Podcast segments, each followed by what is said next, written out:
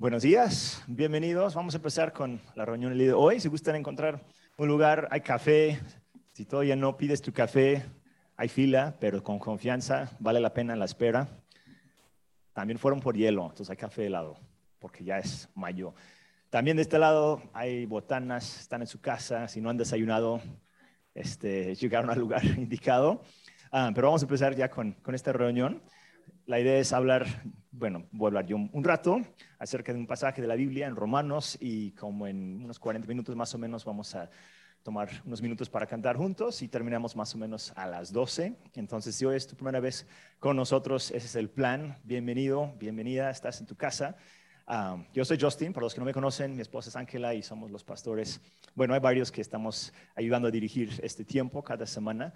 Ah, pero hoy me toca compartir un poco acerca, como ya mencioné, un pasaje en Romanos, pero quiero que se sientan de verdad ah, en casa y tranquilos, em, que esto sea un tiempo relajado. Ah, veo muchos en shorts y camisa y digo playera y me siento solo porque el calor ya está fuerte. Pero de verdad, este es un tiempo para estar cerca de Dios y pensar en Dios, pero también poder disfrutar un rato juntos, conocer a gente nueva, amigos nuevos. Ah, yo tengo, no sé, muchos años ah, estudiando la Biblia y, cosas así, y entre más la estudio, más me doy cuenta que, no sé nada. no, no es cierto. Ah, que hay mucho por aprender, que hay muchas cosas donde no tenemos respuestas así formales, fijas, exactas. Realmente la Biblia nos habla de, de un Dios infinito y cuando leemos la Biblia o cuando hablamos con otras personas acerca de sus experiencias con Dios, lo que encontramos es que, todos tenemos una manera de conocer de Dios y de seguir a Dios y de hacer esta vida que es un poco diferente a otras personas. Y creo que eso es muy bello. Entonces, ahorita voy a compartir algunas cosas que, tengo en mi corazón, cosas que he visto en, mi vida, que veo en la Biblia también. Pero al final de cuentas, cada uno de nosotros tenemos esa capacidad dada por Dios, uh, un alma, un espíritu que es capaz de como que de aprender y, ver esta vida y disfrutarla y vivirla, tal vez hacer cambios y ajustes si hay cosas que, cambiar, pero no porque alguien nos lo está exigiendo ah, o porque nos sentimos culpables o porque, no sé, pensamos que Dios nos va a castigar. Todo, todo lo contrario, la razón por qué vemos cambios en la vida es porque hemos conocido el amor, el amor de Dios, un amor que realmente nos transforma. Entonces, cada semana tratamos de hablar acerca de eso y, de estudiar un poquito. Quiero leer un pasaje en Romanos. El libro de Romanos, no sé cuántos lo han leído, es una carta, la escribió el apóstol Pablo a una iglesia en la ciudad de Roma, una ciudad importante, obviamente, y también una iglesia importante que tenía una mezcla chistosa de personas de diferentes trasfondos, muchos judíos y muchos ah, gentiles, que eran personas no judíos.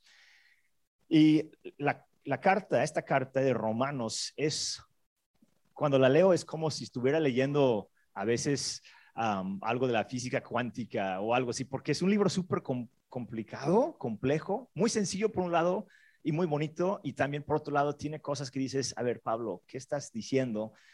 Pero como cada vez que la lees vas viendo cosas diferentes y nuevas. Entonces, lo digo porque lo que voy a leer ahorita es típico Pablo, es una cosa larga y medio complicada, pero hay algunas verdades muy sencillas y muy bonitas aquí que quiero tratar de empatizar. Entonces, aguanten, si parece física cuántica, no lo es, pero sí es, es, un pasaje un poco largo. va a estar aquí en la pantalla también. Dice que concluiremos, esto es después de cinco capítulos de estar hablando Pablo de, de la fe, de la ley, de la culpabilidad, de la justicia, muchas cosas más que ahorita voy a explicar. Pero al final dice que, que concluiremos. ¿Vamos a persistir en el pecado para que la gracia abunde? Es una pregunta retórica. Dice, de ninguna manera. Nosotros que hemos muerto al pecado, ¿cómo podemos seguir viviendo en él? ¿Acaso no saben ustedes que todos los que fuimos bautizados para unirnos con Cristo Jesús, en realidad fuimos bautizados para participar en su muerte? Por tanto, mediante el bautismo fuimos sepultados con Él en su muerte, a fin de que, así como Cristo resucitó por el poder del Padre, también nosotros llevemos una vida nueva. Y voy a hablar un poco de esto en un momento más. Pues está diciendo, como Cristo murió, también nosotros simbólicamente morimos con Él y resucitamos en Él y tenemos ahora nueva vida en Él. Dice verso 5, en efecto, si hemos estado unidos con Él en su muerte, sin duda también estaremos unidos con Él en su resurrección. Sabemos que nuestra vieja naturaleza fue crucificada con Él para que nuestro cuerpo pecaminoso perdiera su poder, de modo que ya no siguiéramos siendo esclavos del pecado, porque el que muere queda liberado del pecado. Está diciendo que un muerto no peca, o sea, si ya no tienes vida, no hay manera de cometer errores. Ahora bien, si hemos muerto con Cristo, confiamos que también viviremos con Él, pues sabemos que Cristo, por haber sido levantado entre los muertos, ya no puede volver a morir. La muerte ya no tiene dominio sobre Él. En cuanto a su muerte, murió al pecado una vez y para siempre, y en cuanto a su vida, vive para Dios. De la misma, de la misma manera, también ustedes considérense muertos al pecado, pero vivos para Dios en Cristo Jesús. Por lo tanto, no permitan ustedes que el pecado reine en su cuerpo mortal, ni obedezcan a sus malos deseos. No ofrezcan los miembros de su cuerpo al pecado como instrumentos de injusticia, al contrario, ofrézcanse más bien a Dios como quienes han vuelto de la muerte a la vida, presentando los miembros de su cuerpo como instrumentos de justicia. Así el pecado no tendrá dominio sobre ustedes porque ya no están bajo la ley, sino bajo la gracia. Y esta es una pequeña sección de un libro que todo libro es así, hablando de muchas diferentes cosas y muchos diferentes temas. cada frase aquí tiene un significado y digo, cada vez que lo leo como que veo algo diferente, algo nuevo, entonces no puedo tratar de explicar todo lo que viene aquí, pero hay unas, unos temas muy importantes en este pasaje que son muy importantes para nosotros hoy en día. ¿Por qué no oramos? Si me acompañan y vamos a, vamos a orar que Dios nos ayude a entender esto y luego continuar. Señor, gracias por tu amor, gracias por lo que estamos aprendiendo de ti. Oramos por este tiempo juntos, Señor, que nos ayudes a, a entender esta vida que tú nos has dado, Señor, que podamos disfrutarla y vivirla y celebrarla, recibir esa libertad que tú tienes para nosotros. Gracias por uh, este tiempo juntos y las personas que están con nosotros hoy. Damos gracias por tantas bendiciones que nos has, nos has dado. En el nombre de Jesús. Amén. pues estaba pensando ah, hoy, en la mañana y meditando un poco en este pasaje y, y a pensar, y no sé si te ha pasado que tienes tal vez tu iPhone o tu teléfono celular, si eres Android, que Dios te perdone, pero iPhone es lo que yo tengo. Este, y a veces se congelan. ¿Te ha pasado que de repente la pantalla no, no funciona o la cámara no prende?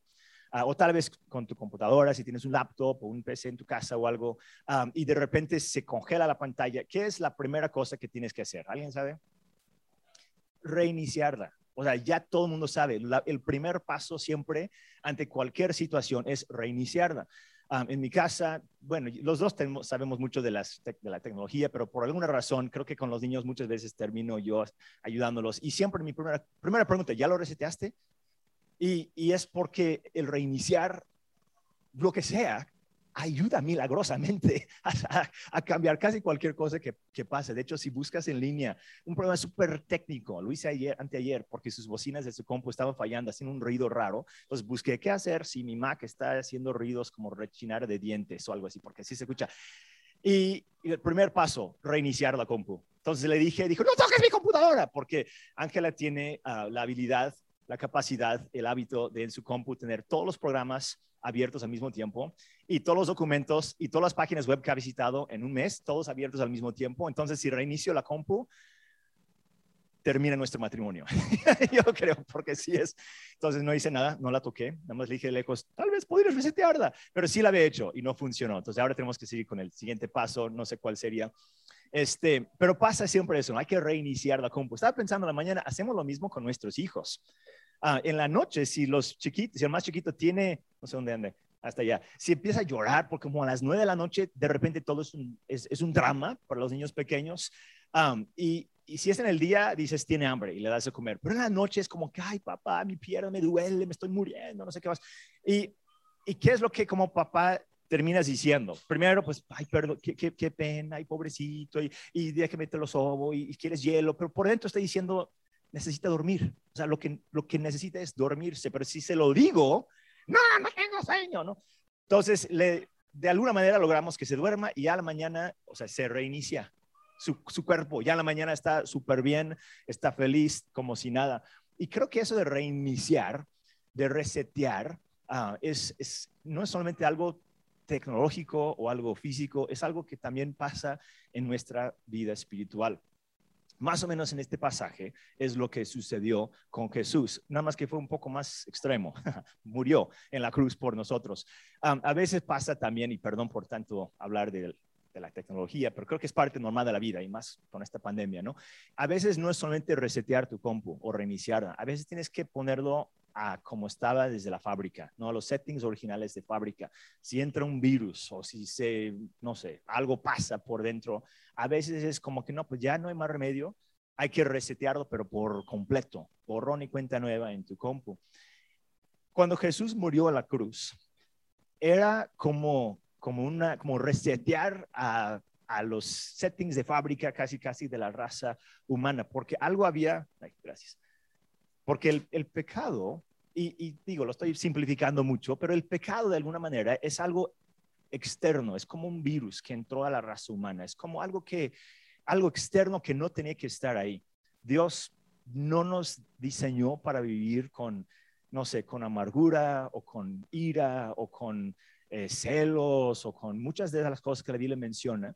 Y, y, a veces cuando hablamos del pecado es como que lo hacemos de una manera tan, no sé, tan que produce tanta vergüenza, ¿no? Que produce tanta, tantos sentimientos como que Ay, soy terrible, no sirvo para nada. Cuando, como cuando te hablan de comer más sano o hacer más ejercicio, lo primero que pasa siempre por dentro es, ay, no, sí, estoy mal en eso, ¿no? Siempre, o sea, todos estamos mal en eso. Tenemos que dormir más, tenemos que estresarnos menos, tenemos que pasar más tiempo con la familia. Como que hay ciertas cosas en la vida que, que nunca los hacemos suficientemente bien como para poder decir, sí, estoy bien. Y el pecado llega a ser así también. Cuando alguien habla del pecado, cuando pensamos en el pecado, es como que, wow, mi vida es tan difícil, lo que menos necesito es que alguien me venga a decir que también estoy pecando, ¿no? Que le estoy fallando a Dios, como que ya, ya lo sé, ya, ya entiendo que tengo defectos, que tengo debilidades. Y creo que esa forma de pensar o de leer la Biblia está, está mal.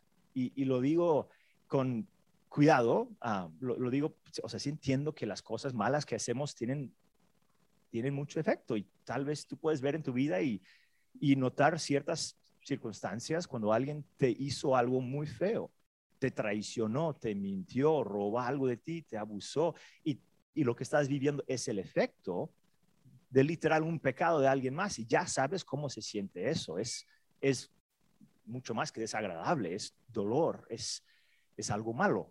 Entonces, no estoy menospreciando para nada o disminuyendo la importancia del pecado. Pero Dios, cuando piensa en nosotros, estoy convencido, y, digo, cada vez que leo Romanos y el resto de la Biblia, es como que yo no veo a un Dios que está ahí nada más como que, a ver, ¿en qué pecaste hoy? No, a ver, ¿cuáles son tus defectos que, has tenido desde la última vez que platicamos?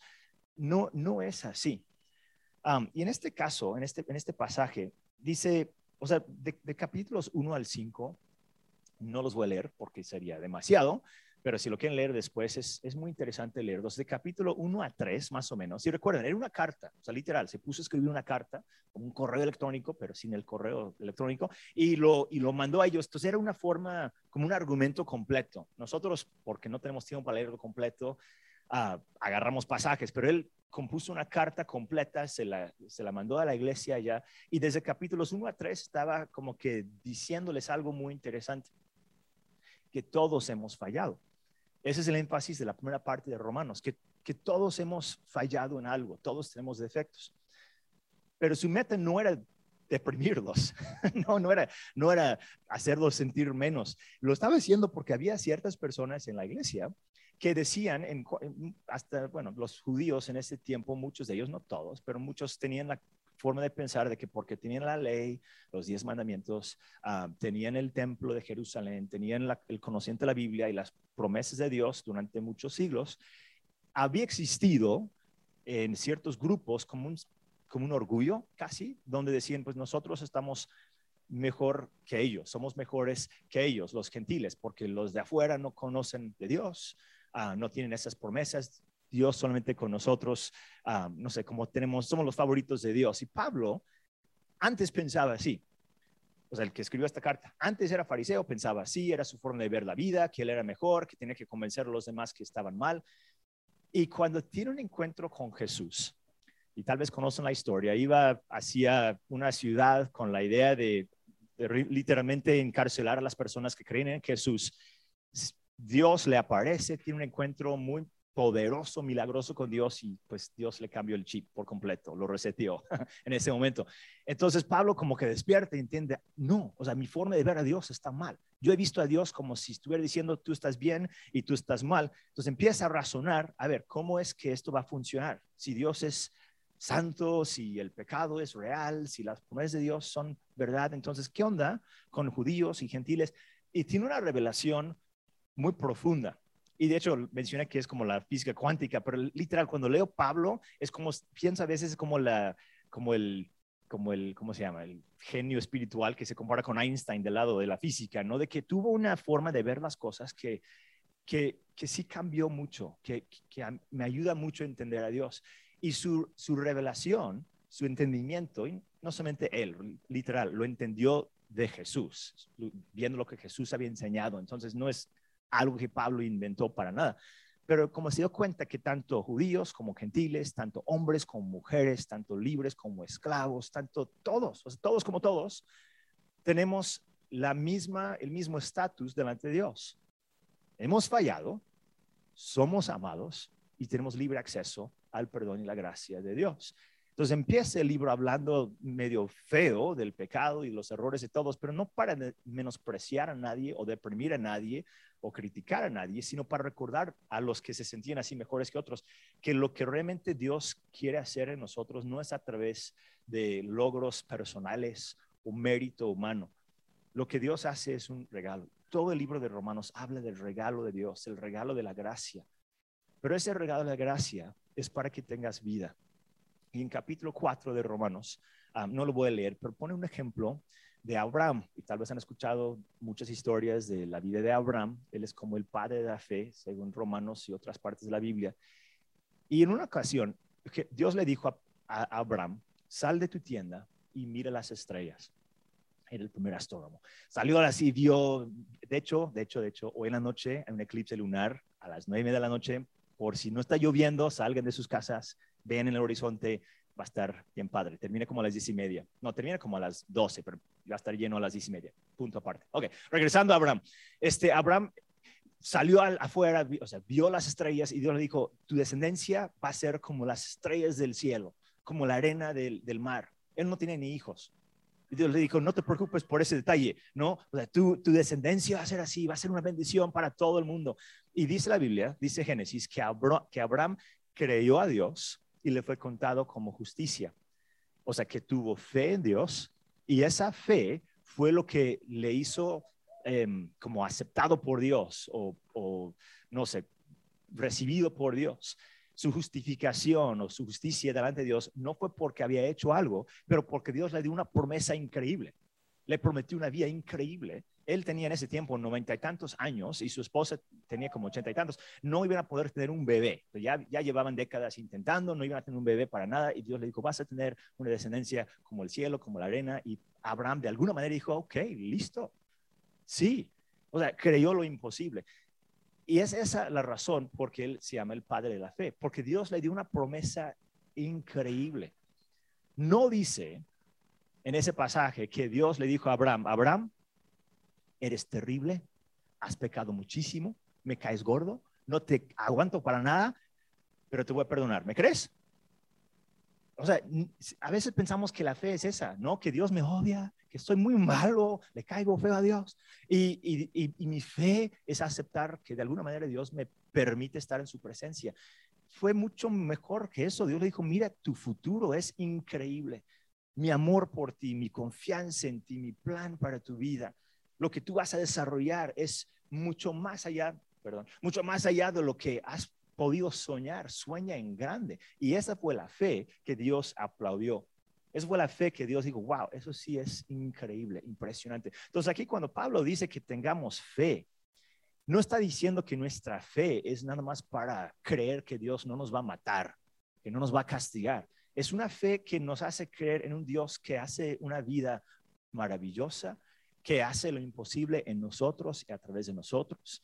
En el, en el caso de Abraham, dice incluso en, Romanos 4 que él estaba casi muerto, básicamente muerto, así habla de él, que pobrecito, ¿no? Él, yo creo que él dijo, pues, no fue tan mal, pero dice la Biblia que estaba casi muerto este, por su edad y pudo creer en Dios y Dios le dio vida. Tuvo un hijo a los 100 años de edad, que impresionante, ya sé, y su esposa 90 años de edad, fue un milagro total. Este, y después su descendencia, pues sí hubo hasta la fecha, los, la nación de Israel es muy grande, los judíos es una cultura, una, un grupo étnico muy, muy grande. Entonces Dios hizo algo, y, no solamente natural, sino espiritual, porque ya es otro tema, pero la, la iglesia es también el resultado de, de, Abraham. Él es el padre de la fe también para nosotros, según Romanos. Pero lo que voy es esto, él estaba mal en, en su vida, en el momento. Estaba físicamente mal, o por lo menos imposible de poder cumplir con lo que Dios dijo, y logró creer. Y Dios lo tomó como justicia y le dio un milagro. Y nosotros, en nuestras vidas, podemos estar mal. O sea, estamos mal, se podría decir. No lo digo igual que Pablo para criticar o para condenar, lo digo porque es una realidad que hay cosas en nuestras vidas que no van súper bien. Tal vez no por culpa, culpa nuestra, somos débiles no era culpa de Abraham que no había tenido un hijo, era la, simplemente este, este mundo, esta vida, no había tenido un hijo, pero Dios le hizo un milagro. Y el mensaje para nosotros hoy es que a veces estamos, estamos mal, o sea, mal en el sentido de que débiles, casi muertos, por decir. No tenemos tal vez en nuestras finanzas la solución que quisiéramos ver o no tenemos en nuestra mente la idea creativa que necesitamos para sacar adelante nuestro negocio. O no sabemos cómo relacionarnos con un hijo que está peleado con nosotros o con algún vecino, alguna, ah, con nuestro jefe, donde, donde sea en tu vida que te encuentres débil o limitado. Ese es un lugar donde puedes creer que Dios, Dios no es limitado y no estoy prometiendo que todo va a solucionarse de la manera más sencilla y fácil y perfecta. O sea, la vida no es fácil. Hay cosas que no cambian. Pero Dios no está limitado. Y la fe es el poder decir, yo creo que Dios tiene la habilidad de traer vida en esta situación que para mí representa muerte. No por mi mérito, no por lo que yo haya hecho o ganado, y por eso Pablo empezó hablando de eso, porque quería dejarlo bien claro que no tenemos que ganar el favor de Dios.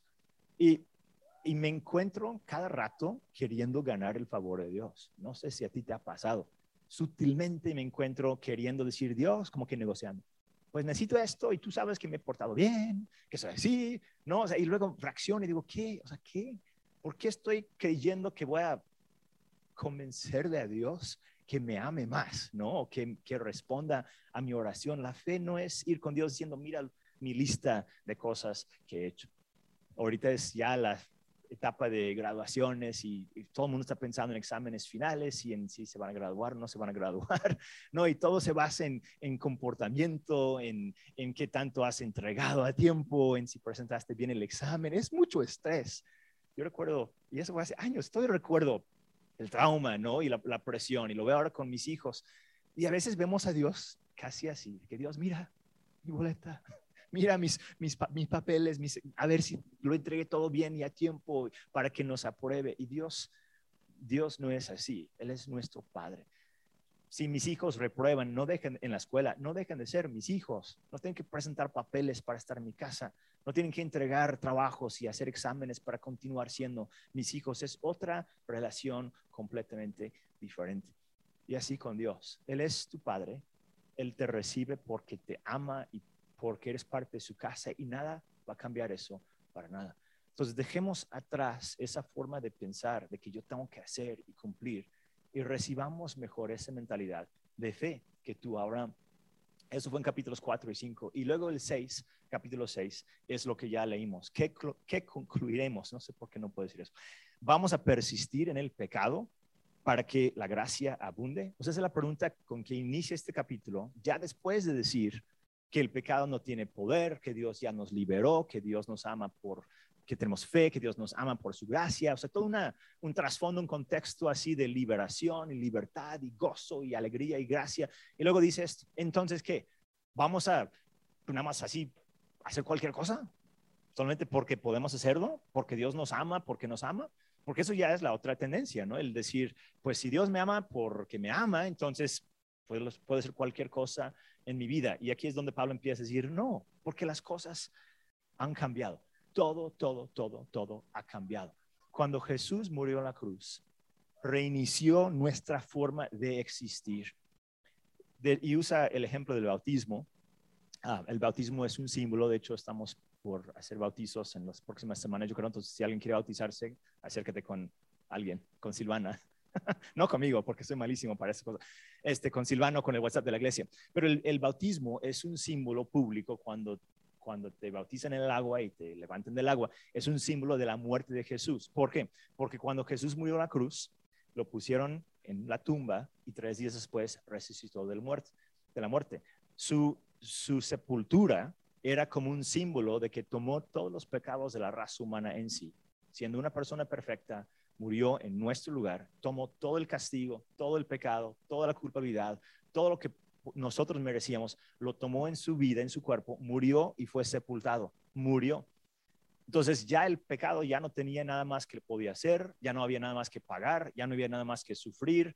Pues obviamente Jesús ya murió, pero después resucitó en nueva vida. Entonces el castigo, el pecado, la culpabilidad, todo quedó sepultado, resucitó Jesús libre del pecado, de la muerte. Por eso es, el Evangelio habla de eso, de que Jesús venció la muerte y su, su vida nueva es lo que a nosotros nos da la certeza, la confianza de que estamos bien con Dios. Pero de una manera simbólica, o sea, obviamente ni siquiera vivíamos nosotros en ese tiempo, de una manera simbólica, el bautismo es decir, yo me identifico con Jesús. Cuando Él murió por mí, también se llevó mis pecados también recibió el castigo de mis errores. También todo lo que se tiene que hacer, Él lo hizo. Entonces ahora resucitó Él. Y yo cuando me salgo del agua en el bautismo o en mi vida normal día tras día, cuando me pongo a pensar en Dios o, o incluso cuando oro en el nombre de Jesús, lo que estoy diciendo es que me identifico con Jesús en una nueva vida. Ya no es mi vida de antes. He, fui, he, he sido reiniciado, reseteado ya no vivo yo, sino vivo, vive Jesús en mí, vivo yo a través de Jesús. Y repito, es algo, se podría decir simbólico, pero también es algo muy espiritual y algo muy real. Cuando Dios nos ve y cuando tú te ves, no debe ser así de que, ah, pues soy un no sé qué cosa y pones algo feo. Siempre he sido y pones una etiqueta fea. Siempre he fallado en, en esta cosa. O sea, una cosa es poder reconocer abiertamente, no sé, me cuesta trabajo llegar a tiempo, no me cuesta trabajo levantarme en la mañana, me cuesta trabajo, no sé, terminar con algo o hacer algo. O sea, no estoy hablando de mentir, pero estoy hablando de no decirte o no verte como, como un gran pecador, como un fracaso en los ojos de Dios, como una decepción para, para tu Padre Celestial o para tus papás terrenales, yo no sé. No, no debemos vernos así, porque en Jesús somos diferentes. En Jesús tenemos ya una, una vida distinta, una vida gloriosa, no por nuestro mérito, sino por, por Dios. Sé que es algo muy, no sé si místico es la palabra, esotérico, es como algo que no podemos visualizar quizás. Y son metáforas, son símbolos. Pero cuando Dios piensa en ti, te ve como, como Abraham. Te ve como alguien, sí, con debilidades, como todos. Todos tenemos debilidades. Eso no le molesta a Dios. Más bien Dios te ve y dice, pero tú vas a ser padre o madre de multitudes. Tú vas a poder influenciar a mucha gente. No creo que nadie que vaya a tener un hijo a sus 90 o 100 años de edad. Creo que eso ya, ojalá, no nos pase nunca. Esa, si sería un milagro no, no esperado. Este, pero Dios tiene algo, algo imposible para tu vida. Algo que tú dirías, yo no, yo quién soy para lograr eso. Yo quién soy para no sé, ayudar a las personas así. Yo quién soy para ganar dinero así. Yo quién soy para poder tener ese nivel de influencia. Yo quién soy para poder dejar atrás cosas que toda mi familia siempre ha hecho mal. Yo quién soy y nos nos encerramos y nos limitamos en una vida anterior cuando Dios está diciendo, pero ya ya son nuevos. O sea, antes sí se trababa la pantalla, pero los he reiniciado, los he dado una nueva vida. Ahora viven en mi nombre, viven en mí, viven conmigo. Y no está diciendo con eso para nada que Dios borra tu identidad. No, no eres clon de Jesús, no estás nada más, o sea, no, no está hablando de eso. Está diciendo que en Él, de una manera simbólica, cuando Él murió, igual como se llevó los pecados de todos, nos devolvió la vida a todos. Y tú tienes una vida grande y una vida libre, una vida donde no tienes que estar preocupado cada rato si Dios está enojado contigo o no. No lo está. Te ama, te acepta, te quiere, te celebra. Obviamente hay cosas que vamos a cambiar, pero Dios no cambia en su actitud hacia ti. Ya no tenemos que estar preocupados qué va a pasar después de la muerte o qué va, si Dios va a estar con nosotros, ya está decidido. Podemos vivir esta vida confiando en Dios y creyendo en Dios, no porque nosotros seamos o hayamos hecho algo, pero porque simplemente tenemos fe en un Dios que da vida a los muertos.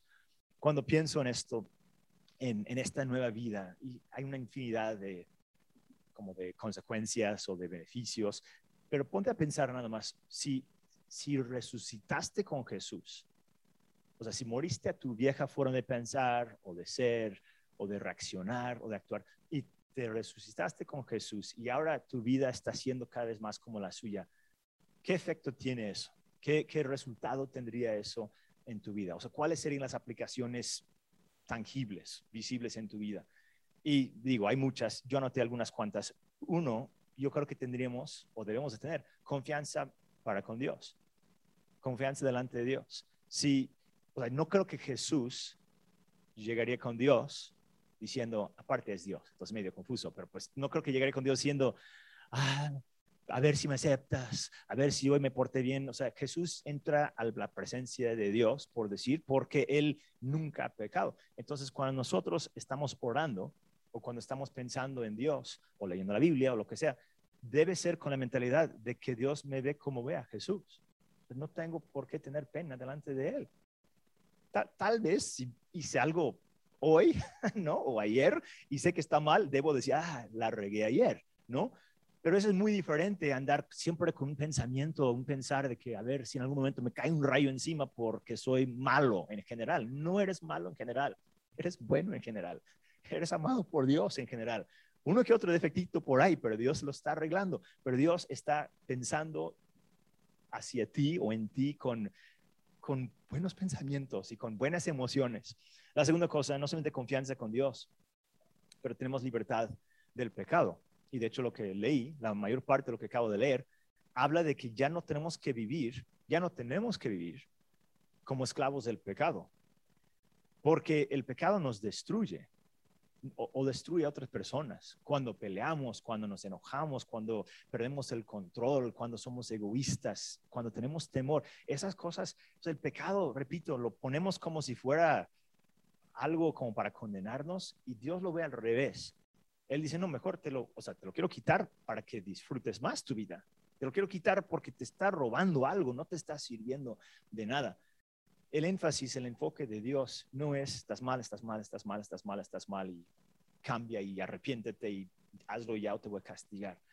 Más bien Él ve más allá de esas cosas y ve cómo eres, ve quién eres de verdad, quién te hizo. Y las cositas que suceden, que estorban, que roban de nosotros, nos quiere ayudar a cambiarlas. Y si a veces luchas con alguna, alguna cosa y, todos sabemos cuáles son. Yo creo que todos sabemos cuáles son las cosas que, que nos cuestan trabajo vencer. Si es una tentación, como la llamamos, o si es una forma de pensar que sabemos que nos está lastimando, si te espanta la palabra pecado, no lo llames pecado, o sea, llámalo virus. no, no sé, es, es algo fuera de, es algo que viene a estorbar, no es parte del diseño original hace poco compré una, ya por fin una computadora nueva, ya llevaba siete años con ese compu, de hecho está acá atrás, la estamos usando para el Zoom, entonces saludando a los del Zoom, están usando mi, mi compu que usé durante como siete años. Y, y ya estaba mal, la había reparado como tres veces y ya, ya no quería gastar más dinero, entonces me compré por fin una nueva para el trabajo, la necesitaba. Y si lo has hecho, la mayoría lo hemos hecho, cuando empiezas a usarla es como que wow, la vida es bella, ¿no? Porque tiene batería, o sea, no tengo que conectarla, es un laptop que de verdad la puedo llevar a otro lado y no estar conectado siempre, porque si ya no tiene pila, ya no funciona la pila, las teclas todas funcionan, la pantalla no está rota, todos los píxeles funcionan bien, es muy rápida, tiene capaz, o sea, como que, eh, ¿qué es la palabra? No sé, más cosas, ¿no? Más detalles, más beneficios que, que la otra no tenía. Más o menos así lo veo cuando Dios nos, nos cambia cuando entendemos quiénes somos en Él. No es solamente ser reseteado, es como que volver a tener una vida, porque estábamos acostumbrados. Tal vez, tal vez porque nuestros papás o abuelos o todos han vivido de una manera que a veces pensamos que así se vive. O sea, la vida es, hay que ser egoístas, hay que ser enojones, hay que ser agresivos, hay que, hay que, hay que tomar venganza, hay que mentir, hay que, como que llegamos a pensar que así se vive, así se tiene que vivir. Y Dios poco a poquito va diciendo, no, pero mira, acá lo puedes cambiar. Mira qué la función que trae tu, nueva vida. Mira, esta situación es, diferente, esta forma de actuar es, o sea, eres capaz de hacer mucho más y vas descubriendo. O sea, la vida con Dios no es una vida de condenación por errores, es una vida de libertad al descubrir la capacidad que tenemos de poder amar, de poder ser buenas personas. No para que Dios no nos mate, ser buenas personas porque este mundo necesita mejores personas. Nos urge una sociedad donde nos portamos bien y tratamos bien a las demás personas. Entonces el pecado, si lo podemos tratar de quitar de nuestra mente como algo, no sé, de condenación y más bien lo vemos como algo que Dios está renovando y cambiando. Ya no tienes que vivir con esas cosas. Otra cosita, ya casi terminamos. tendríamos, si tuviéramos esa, bueno, ya tenemos esa nueva vida en Dios, debemos tener una mejor autoestima. O sea, una mejor forma de vernos a nosotros mismos. Ya mencioné confianza con Dios, ya mencioné victoria o libertad del pecado, pero también una forma sana de verme a mí mismo, de poder valorarme, de poder decir, como, como Abraham, soy capaz de cosas increíbles, mucho más allá de lo que merezco. Entonces no voy a caer en orgullo porque sé que no me toca a mí, que no me corresponde a mí hacerlo, pero Dios es capaz de hacer en tu vida, en tu matrimonio, en tu familia, en tu trabajo, en tu creatividad, donde vayas, lo que hagas. Tú tienes Dios contigo. Todos lo tenemos y Él quiere hacer cosas grandes. Y tenemos que vernos así. Digo, no es, no somos, no somos Dios, o sea, no podemos controlar todo, cambiar todo, no, no vamos a, no vamos a ir al, al, otro extremo y pensar que vamos a ser como Harry Potter, ¿no? Y andar haciendo, no sé, cosas por todos lados raras. Pero Dios está contigo y debes de verte con esa capacidad más allá de lo que mereces o quizás lo que has vivido hasta ahorita. Y la última cosa, y ahora sí termino con esto, debemos amar a nuestro prójimo. Si conocemos a Dios en una nueva vida, si nos identificamos con Jesús al 100, entonces amamos más, porque Dios es amor. Y el amor literal es lo que cambia este mundo más que, no sé, más que doctrinas o más que regaños o, más que culpabilidad o acusaciones, el amor de Dios es lo que a mí me transforma, es lo que a mí me motiva. El amor de mi familia es lo que a mí me motiva. El, el, amor que Dios despierta en tu vida es el reflejo de Él mismo. Y es irónico porque muchas veces nos juzgamos demasiado porque no sé, caímos en algún pecado porque nos enojamos con alguien o porque no conocemos la Biblia, pero estamos amando. Y creo que a veces Dios quisiera decirnos, vas muy bien, estás amando cada vez más. Sí, tienes algunas cositas, pero estás amando. Y ese amor, hemos de voltearlo y decir, el amor es la primera meta, es la mayor indicación de que estoy cerca de Dios sí hay cosas que puedo mejorar, pero de verdad estoy amando a Dios, de verdad estoy amando a mi prójimo, de verdad estoy intentando amar a un mundo que está loco a veces y situaciones que no entendemos al 100 y no sabemos qué hacer. Pero cuando me veo identificado con Jesús, voy a ser capaz de hasta dar mi vida por la gente. Voy a amar hasta mis enemigos. Voy a poder perdonar, voy a poder mirar más allá de mi propia comodidad, porque el amor de Dios es la fuerza que nos lleva a lugares incómodos, a, sacrificar a veces tiempo, dinero, comodidad con tal de servir a otras personas. Y creo que esa identidad es la que Dios quiere compartir con cada uno de nosotros. Que, en la semana que te veas así, ya, ya, no andes diciendo, le he fallado mucho a Dios. No es cierto. Dios te ama.